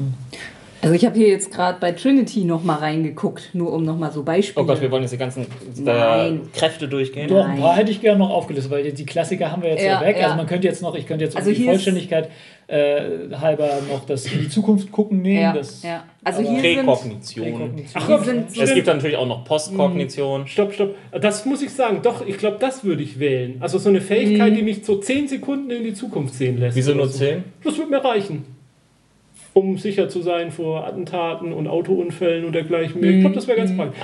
Nee, du möchtest es eigentlich nur haben, damit du weißt, wann du irgendwie beim Podcast aufnehmen eigentlich mal ruhig sein musst, weil gleich eine Störung kommt. Ja, zum Beispiel. Ja, aber das kann ich, kann ich schon verstehen. Willst du wirklich wissen, dass in zehn Jahren die Welt untergeht oder sowas? Also das könnte auch eine sehr große Belastung sein, wenn du richtig ja. weit in die Zukunft mhm. oder jetzt. Da gibt es, Tage, da gibt es so eine Science-Fiction-Reihe, ähm, da habe ich mal bei Amazon bisher nur den, das Probekapitel gelesen. Ich weiß jetzt nicht, wie die heißt. Aber das können wir ja nachreichen. Aber da geht es darum, dass äh, ein Kind äh, quasi schon in, mit Kindheit an äh, Visionen von der Zukunft hat und weiß, äh, dass dieses galaktische, also die Menschheit in der Galaxis untergehen wird in so und so vielen Jahren und äh, auch weiß, wie das passieren wird und von Kindheit an quasi äh, seine eigene Karriere darauf beeinflusst, um diesen Untergang äh, verhindern zu können. Mhm. Und also sein ganzes Leben dafür opfert, um diesen einen Untergang zu verhindern. Und das wäre so ein Ding, also, mhm. du führst kein mhm. normales Leben dann. Klar, du verhinderst dann für alle anderen oder äh, anderen um dich herum, dass, dass, das Leben, äh, dass, das, äh, dass diese Katastrophe eintritt. Aber ja, was ist eigentlich mit dir? Nee, ich glaube, so selbstlos bin ich irgendwo nicht. Also die 10 Sekunden, eine Ja, Minute. es wäre halt, also dir würde halt äh, sozusagen ein bisschen der freie Wille verloren gehen. Ne? Ja. Du könntest vielleicht ein einerseits sehr optimiertes Leben führen, dass du genau weißt, wenn ich das mache, passiert das, wenn ich das mache, passiert das. Ne? Also das ist ja jetzt auch wieder die Frage, wie, wie hiermit, detailliert. Hiermit verweisen wir auf unsere Zeitreise-Episode. Ja. Ah, danke. Gut, damit haben wir den Bogen gefunden. Weitere Kräfte. Ja, also hier noch so als Beispiele Biokinese. Was ist das? Also ja, Körperformen. Ach, Sowohl bei sich selber so äh, beschleunigter Stoffwechsel oder auch mit, mit Atmung und. Und ich tue das Herz an, an einem anderen Platz, damit ich da nicht verletzt werden kann oder irgendein Spaß, ja. Zum Beispiel unter, unter, unter das Bett. ah, Dann genau. ist hier Elektrokinese. Also was also, der Imperator kann. Ja, nee, aber auch. Ich nenne es Ferngrillen. aber auch natürlich sehen, also elektromagnetische Wellen wahrscheinlich sehen und, und oh, kontrollieren. Eine, eine, eine Superhelden Der nichts anderes konnte als nur elektrische mhm. Strahlung sehen. Ja, ja. Ja, Aber wir haben es doch noch war. ein bisschen, erzählerisch haben wir es dann noch, noch ein bisschen aufgewertet. Die schlechteste Superkraft aller Zeiten. Mhm. Äh, ja, also Hellsicht, ja, der Sinne, sechster Sinn, Wünschelroutengänger. Einsicht. Ja, also hier ist Psychokinese als Oberbegriff für Pyrokinese, Telekinese und Kyrokinese. Kyro? Kälte. Mhm. Ja, aber ja, Eis Kälte, also. Kälte ist doch nur die Abwesenheit von. Ja, aber halt Schockfrosten. Na, du musst auch irgendwie Eis mehr hinkriegen. Mhm. Ja, Telepathie ist hier. Der hat halt eine telekinetische Kraft, mit der er Moleküle anhalten, anhalten kann. Und hier ist dann auch noch extra Vitakinese. Das ist dann eher so Heilung ah, okay. und sowas. Wobei man, wo da die, der Übergang zur Biokinese dann. Okay, hat, hast du schon die Quelle angegeben? Ja, Gut. Trinity. Aber Wunder heilen und so, das stimmt mm, natürlich. Das ist natürlich auch so. Das ist ja dann so. Da, kann man, da ist man ja fast bei Wolverine dann, der dann bestimmt auch sich selber dann heilen kann. Ja, ich glaube, das wäre eher Biokinese. Ja, aber halt nicht andere. Ja, aber auch mhm. diese, ganze, diese ganzen Wunderheiler, die es halt in unserer mhm. Zeit immer noch gibt. Auch diese, äh, diese, diese äh, Chirurgen, die es da die da ja, angeblich genau. da das, die, die, Gedärme aus Leuten genau. rausziehen und den Tumor und ja. was weiß ich und ja. tatsächlich nur irgendwelche Tier, aber so Slide of Hand eigentlich nur haben benutzen. Sind denn da äh, die Psi-Fähigkeit nicht auch einer gewissen Mode unterworfen? Weil sowas wie Hellsehen haben wir jetzt ja in der Runde jetzt gar nicht erwähnt, also einfach zu wissen, was woanders gerade passiert. Ja. Da habe ich also das Gefühl, das ist eher sowas, was man so im viktorianischen Umfeld sich vorstellen kann, was man jetzt gerade, ah, ich sehe. Ja, ich denke einfach, es liegt daran, dass Weil man das wir in einer, so viel kann. Genau, in unserer vernetzten Welt, ja, wo wir genau. jederzeit wissen können, was woanders passiert. Und es das, mit Bildern sehen kann. Deswegen ist, wird es halt nicht mehr so als ja, wir sind zwar noch nicht in Großbritannien, wo es überall CCTV-Kameras gibt. Aber, ja, aber das hat eben seine, seine Bedeutung für das Übersinnliche hat es verloren, weil es technisch einfach schon so viel möglich Deswegen ist. Deswegen Cyberspace ersetzt mhm. G. Ne? Ja. Genau. Mhm. Aber ähm, wo dieses Fernsehen äh, ja seine Berechtigung hatte, da hat Ron ja vorhin schon mal angespielt drauf, diese ganzen Projekte, die die im Kalten Krieg so äh, mhm. benutzt haben. Da sollen ja sowohl die Amerikaner als auch die Russen äh, Leute eingestellt haben, die dann Beobachtungen machen sollten, was da in den Raketensilos des Feindes vor sich geht. Ja, und auch dort haben sie es jetzt mittlerweile mit Satelliten irgendwie ersetzt. ja, die hatten sie zu der Zeit natürlich auch, aber äh, gerade in dieser Paranoia des Kalten Krieges reichte es ja nur aus, dass bei den Amerikanern ein Gerücht auftaucht, ja, die Russen, die forschen da an irgendwas mit Psykräften und so. Wir haben eine Psykraftlücke, wir müssen sofort auch und ähm, hat dann und hat dann natürlich auch der Zeit dann geschuldet, 60er Jahre, Hippies und dergleichen mehr. Also die Geschichte von äh, Männer, die auf Ziegen starren. Äh, den Film ja, erzählt das ja leider nur ein bisschen lückenhaft. Es gibt ja ein Sachbuch dazu von John Ronson. Und da ist schon, hat man schon das Gefühl, teilweise hatte das amerikanische Militär den Verstand verloren, was diese Forschung angeht. Der eine oder andere wird behaupten, es hat sie nie zurückbekommen. Äh, ihn, den Verstand. Aber die haben ja auch tatsächlich mit so Sachen gearbeitet, wie kann man Tiere mit Blicken töten, also dieses auf Ziegen starren und ähm, ja auch gerade dieses Fernsehen. Äh, da gibt es ja heute noch immer wieder Veröffentlichungen, dass die angeblich in den 80er Jahren schon vorausgesagt hatten, dass am 11. September 2001 da dieses Attentat stattfinden würde. Und also in dieser Paranoia-Welt äh, der Geheimdienste sowieso, glaube ich, passt das auch irgendwo rein, dass die, jede angebliche Möglichkeit, dem Feind die Geheimnisse zu entreißen, äh, sei es nun mit technischen Gadgets wie James Bond oder dass man eben sich auch Psykräfte zunutze macht. Ob sie denn existieren oder nicht, war dann wahrscheinlich, glaube fast schon zweitrangig. Hauptsache, wir probieren es, weil theoretisch könnte es ja der Feind haben und äh, wenn wir darauf verzichten, das können wir uns nicht leisten, die freie Welt ist in Gefahr. Schönes Schlusswort, die freie Welt ist in Gefahr. Ja, dem ist eigentlich kaum was hinzuzufügen. Wir können noch ein paar Beispiele durchgehen, äh, sowohl an äh, Psi-Kräften als auch an äh, äh, Psi in der Literatur, aber ich glaube, da haben wir das meiste schon erwähnt. Wir haben Star Wars erwähnt, wir haben Star Trek erwähnt. Wir haben. Äh, naja, Klar, dass du das in dieser Reihenfolge sagen musst. Entschuldigung. Babylon 5. Babylon 5 haben wir erwähnt. Wir Nein. haben sogar Love. Doch, haben Jetzt wir. haben wir es erwähnt. Jetzt haben wir es erwähnt. Ja, vorhin aber auch schon mal. Na, wir haben Alfred Bester erwähnt. Mhm. Wir haben Bester erwähnt. Wir haben äh, Lovecraft ganz kurz ja mal erwähnt. Philip K. Dick. Was wir noch nicht erwähnt haben, Warhammer 40k. Da ist Psy, spielt ja, er auch eine ja, große ja. Rolle. Ähm, Starship Troopers mal kurz, wenn euch noch irgendwas Wichtiges einfällt. Also wir, wir, wir, wir, hatten, wir hatten vorhin mal gesagt gehabt, äh, oder ganz am Anfang der Sendung gesagt gehabt, äh, wo ist denn keine Psi drin in der Science Fiction? Fällt uns da was ein? Also stimmt, äh, die, die Vorkosigen Sachen, da habe ich auch eigentlich nichts. Die haben sehr viel Transhumanismus, ja. aber da ist wirklich nichts, was ich jetzt irgendwie als Psi bezeichnen würde. Die, also die, die, nutzen zwar sämtliche andere Tropes durchaus mhm, gerne mhm. durch, ähm, haben auch Klone und anderes drin, aber. Aber so, so Telepathie oder mhm. Chinese oder ne? Also wenn man sich die Hyperion-Gesänge anguckt, so direkt namentlich ist es ja nicht. Ähm, ja, es sind so ein paar Sachen, vor allem in den späteren, wo sie dann ja so eine Art Teleportation dann doch können, ähm, was zumindest im, im Effekt her daran, daran grenzt. Aber die, Idee von dem ist ja ohnehin, äh, den Katholizismus irgendwie wissenschaftlich zu untermauern, um es mal ganz verkürzt auszudrücken. Ähm, und wenn da irgendwas Pseudomagisches auftaucht, dann ist ja auch da der Versuch, das halt mit sehr, sehr weiterentwickelter Wissenschaft zu erklären. Aber davon abgesehen ist das ja auch relativ psi-frei. Also ja. Hyperion und Endymion. Also die äh, Revelation Space Romane von Alistair Reynolds fallen mir ein ich glaube, da taucht auch kein Psi-Kräfte in dem Sinne auf.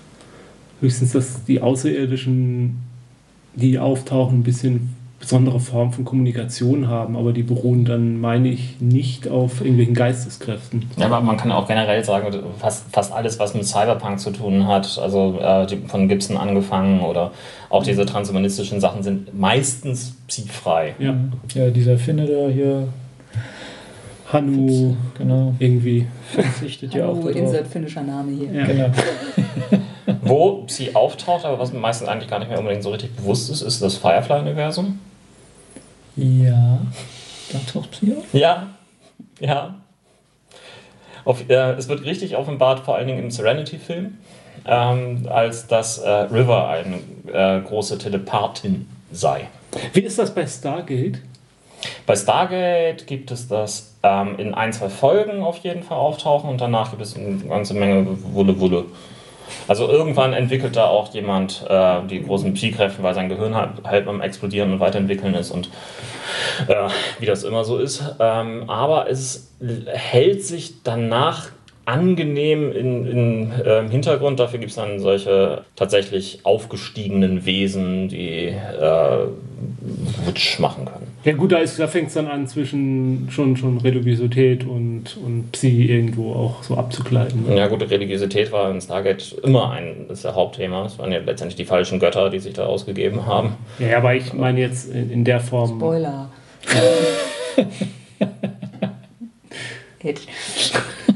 Wollte sie schon immer mal sagen. Genau.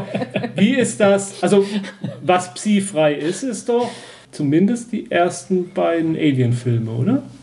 Ich bin mir jetzt gerade nicht sicher beim äh, dritten. Ja. Nee, beim vierten, beim vierten, beim vierten bin ich mir jetzt gerade nicht sicher. Ah, der, der vierte ist so seltsam, da kann eigentlich alles reinterpretiert werden. Ja. Äh, müsste man mal bei Joss Whedon Aber die ersten drei Alien-Filme sind auch psi-frei. Ja, ja auch, auch, die Aliens vs. Predator-Dinger ja. sind, sind psi-frei und, und selbst ähm, Prometheus, äh, Prometheus ist, ist noch psi-frei. Ja. Stimmt. Äh, gut, Doctor Who haben wir schon erwähnt. Nicht psi-frei. Also in Doctor Who steckt einfach alles drin, was man sich mhm. vorstellen kann, von daher steckt auch Psi drin. Mhm. Er kann ja angeblich manchmal selbst, manchmal auch nicht. Mhm. Ja, Susan war zum Beispiel noch, also andere Time Lords können das noch besser. Als genau wie Perry Rodan, der ja mal ein bisschen Telepathie kann. Ja, so ein Hauch, ne? So ja, so aber auch nicht immer. Aber er ist der Sofortumschalter. Ja. ja. Aber ihr macht das jetzt nicht. ein paar Minuten könnt ihr noch warten. Du hast die These aufgeworfen, dass äh, Psi in der Science Fiction eher zurückgeht. Kann man das? Wie, wie ist denn die Zukunft von Psi? Und das vielleicht so als Schlussfrage nochmal zu diskutieren. Die Zukunft von Psi in der Science Fiction. Also was, was ich meine, habe ich ja im Prinzip schon gesagt. Ich glaube, es wird mehr Transhumanismus, weniger mhm. Psi. Denn alles, was wir genannt haben, sind ja Serien und Sachen, die eher der Vergangenheit angehören. Naja, das ist momentan, äh, wir befinden uns jetzt gerade wieder dabei in dem Prozess, wo die Science Fiction erst wieder aufgeht in ja. den ja. Ähm, visuellen Medien. Ja. Das heißt, in TV und in, im, Fern, in, äh, im Film ist die Science Fiction lange, lange irgendwie in, im Schattendasein gewesen, aber es gibt mittlerweile sehr viele gute Anzeichen, dass da wieder einiges kommen wird.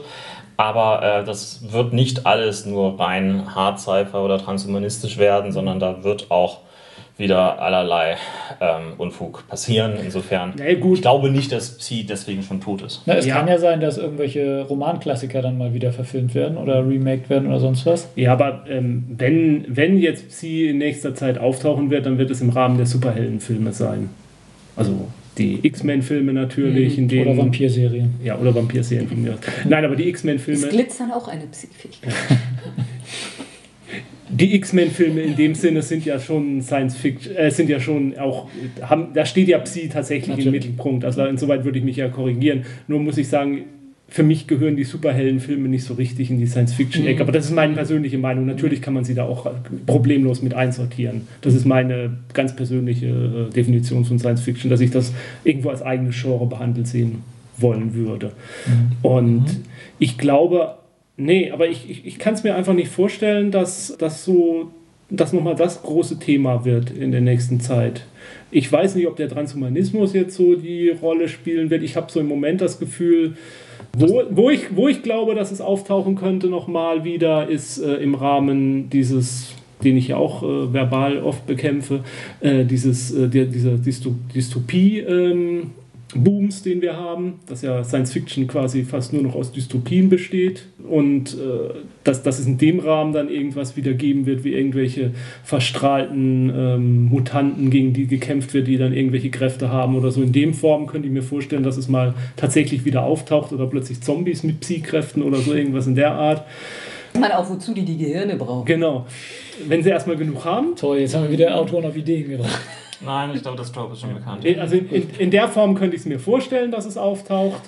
Aber in dem, was wir als klassische Science Fiction so ansehen, oder das ist, ja, glaube ich eher nicht. Also vielleicht, wenn mal wieder eine große Space Opera kommt, äh, abgesehen von den neuen Star Wars-Filmen. Ja, gut, die kommen ohne. Äh, dann, dann mag es sein, dass man sich da auch wieder sowas ausdenkt, wie in Mass Effect die Psioniker, die es da gibt oder so. Ja, aber also was ich eigentlich mit naja. meinte, ist die, also ich, ich mir, mir, liegt da, mir liegt da eher die SF-Literatur jetzt so. Und was sich da so, was man, was sich da so an Autoren umtut, glaube ich nicht, dass da jemand dem nächsten großen Telepathenroman schreiben wird. Kann ich mir nicht vorstellen. Also jedenfalls nicht von den Großen. Am Rande, da, natürlich wird es das immer geben. Aber ich glaube nicht, dass es die Hauptströmung der SF nochmal sein wird. Nach die Orks und die Dämonen kommen vielleicht die Tele Telepathen. Wo, wo, du gerade von den großen äh, Science-Fiction-Autoren liest, ich weiß, ihr seid eine andere Meinung, aber in der Old Man's Wars-Reihe gibt es auch keine Psi.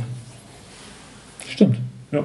Ja, das ist richtig. Auch nicht bei irgendwelchen Außerirdischen? Nee, ne? Nein. Gut. Am Serienhimmel irgendwas?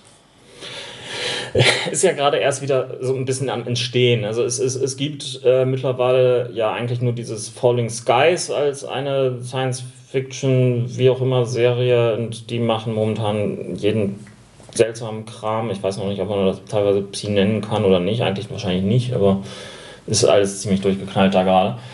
Ähm, und äh, was ist die andere Sache? Das andere ist diese Zeitreisegeschichte Continuum.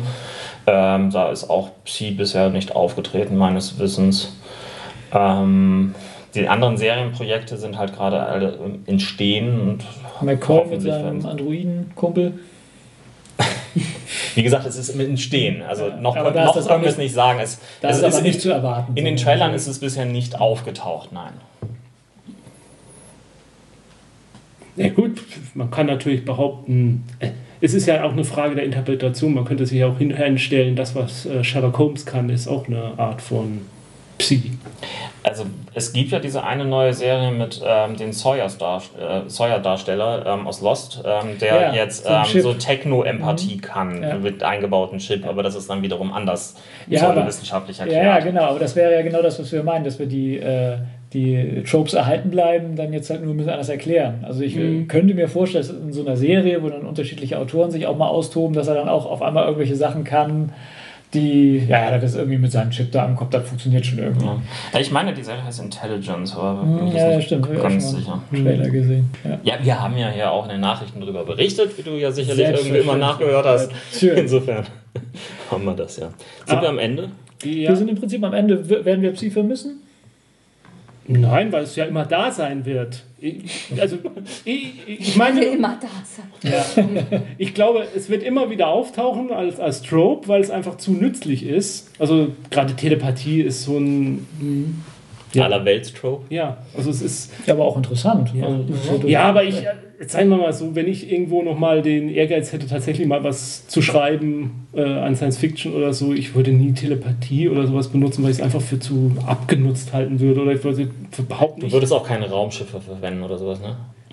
Nee, das, ich, du hast mich nicht aussprechen lassen. Ich glaube nicht, dass ich irgendwas mit Telepathie reinbringen könnte, was, was dem Thema nochmal irgendwas dazu bringt. Also, also nochmal einen neuen Ansatz und ein neues Schlaglicht draufbringen würde. Auch nicht in deinem großen Der Herr der Ringe im Weltraumprojekt?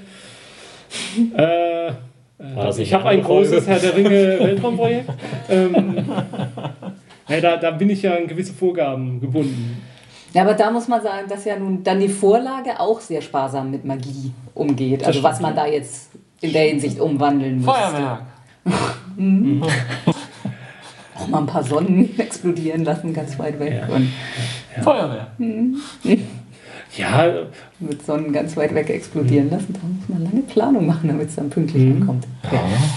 Es sei denn, man benutzt den Hyperraum. Mhm. Aber der Einwand ist ja irgendwo richtig, was Roland jetzt, äh, was, Entschuldigung, was Ron jetzt reingeworfen hatte mit Raumschiffe. Ähm, es, es geht ja einmal darum, was ist denn die Handlung eines Romans? Was steht denn im Mittelpunkt? Steht irgendein menschlicher Konflikt im Mittelpunkt? Äh, wenn ja, woraus entsteht dieser Konflikt? Entsteht dieser Konflikt deswegen, weil eben sie eingesetzt wird? Ähm, hätte ich dazu eine tolle Idee, was noch nie jemand hatte? Glaube ich nicht. Ich meine, ich glaube, zu Telepathie ist fast alles geschrieben worden, was man schreiben kann ist zu Raumschiffen alles geschrieben worden, was man schreiben kann. Mag sein, aber ähm, ich würde trotzdem Raumschiffe nicht im Mittelpunkt der Handlung, aber natürlich, aber sie würden Werkzeug. irgendwo auftauchen als Werkzeug, weil die irgendwann mal irgendwo hinfliegen müssen. Natürlich kann man dann auch immer wieder sagen, was ist denn eigentlich noch nicht erzählt worden als Geschichte? Klar, aber. Das ist ein Totschlagargument. Ja, ja, das ist immer ein Totschlagargument. Im Moment glaube ich nicht, dass es irgendeine besondere Erkenntnis gibt, aus der Realität, die, die irgendwie wiedergespiegelt werden könnte in Roman oder Literatur, wozu man Psychkräfte bräuchte. Aber das muss ja nicht unbedingt immer passieren. Es kann auch einfach dann plötzlich aus dem Nichts irgendwie etwas kommen, was dann super exakt, interessant ist. Exakt. Wir wissen es nicht, aber weil wir, wir haben nicht in die Zukunft sehen. Nein, leider noch nicht. Wir haben ein bisschen spekuliert, was die Zukunft angeht, aber ob das alles so eintrifft, wer weiß es. Und natürlich gilt das, äh, äh, was äh, Arthur Conan Doyle Houdini unterstellt hat. Natürlich besitzen wir in der Wirklichkeit tatsächlich telepathische, übersinnliche Fähigkeiten. Wir geben es nur nicht zu. Hast du das jetzt gerade verraten? Das glaubt uns doch eh keiner. Das glaubt ja keiner. Keine Sorge. Genauso wie diese ganze wissenschaftliche Forschung, die angeblich zu keinen Ergebnissen führt, das ist natürlich alles nur eine Verschwörung. Das schneiden wir jetzt aber raus, ja? Ja, ja, natürlich. natürlich. Ich, ich denke bestimmt dran. Gut. Dachte schon. Ich, ich, ich meine, es ist immer so anstrengend, Merkel zu beeinflussen. Gut, unseren Schlusssatz sage ich heute nicht, den übertrage ich. Welchen Schlusssatz? Fertig. Oh, jetzt hat er sich wieder verhaspelt. okay, nochmal. Diesmal war es klar und deutlich. Ja. Wollen wir da noch ein bisschen in den Garten gehen und Dosen mit unseren telekinetischen Kräften verbringen? Mhm. Vielleicht können wir auch auf ein paar. Wir können mal nebenan auf die lauten Gänse stellen. Männer, die auch Gänse steigen. Okay. Ja, aber das ist in dem Film drin. Da sind aber auch keine Gänse drin. aber stark. Was macht man jetzt? Ja. Weg drauf. Was?